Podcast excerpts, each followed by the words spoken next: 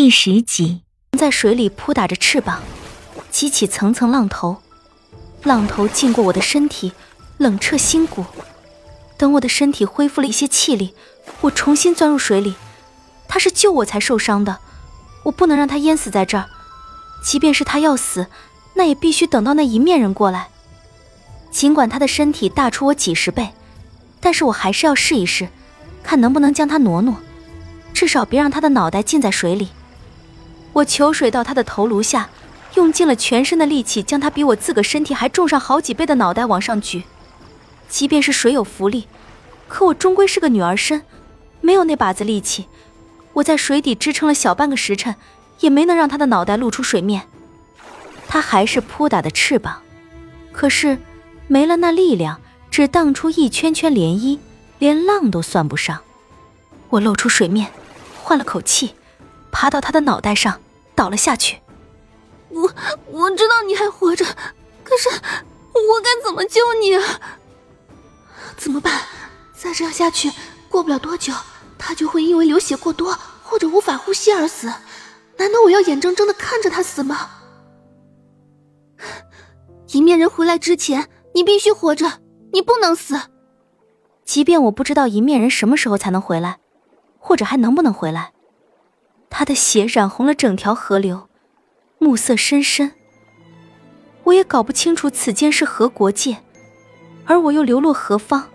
子鹏的动静越来越小，眼看就要咽气。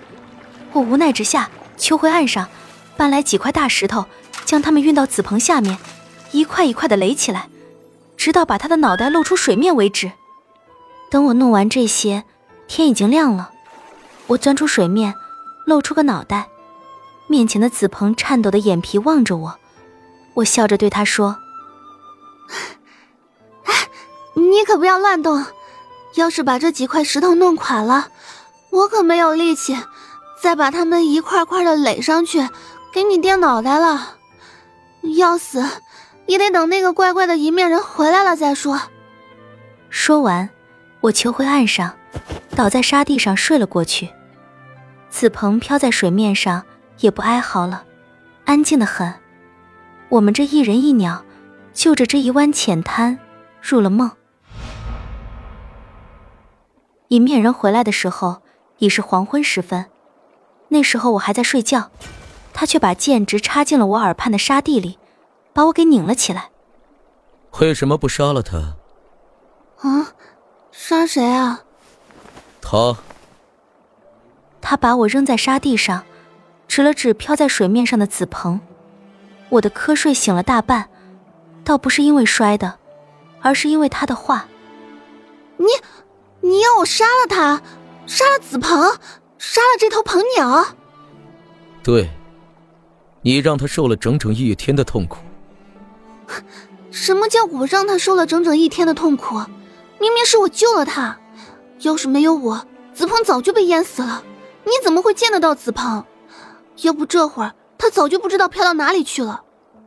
那可是你的鹏鸟，你要我杀他，你这主人是怎么当的？怎么狠心杀了一个这样忠心你的鸟儿？他却踏着水面走到子鹏面前，蹲在他的头颅下面。接下来的一幕，我这辈子都无法忘记。他摸了摸子鹏的眼睛、睫毛，将身子轻轻地靠在子鹏的头颅上，声音是我从未听过的凄凉。对不起啊，子鹏，你受苦了。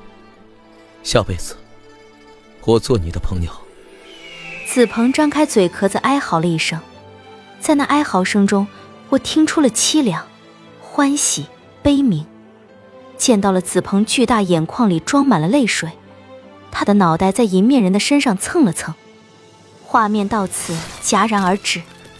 迎面人手中的青色古剑刺进了子鹏的喉咙里，那捅破血肉的刺拉声响在我的耳畔，像是一记闷雷在我脑子里炸开。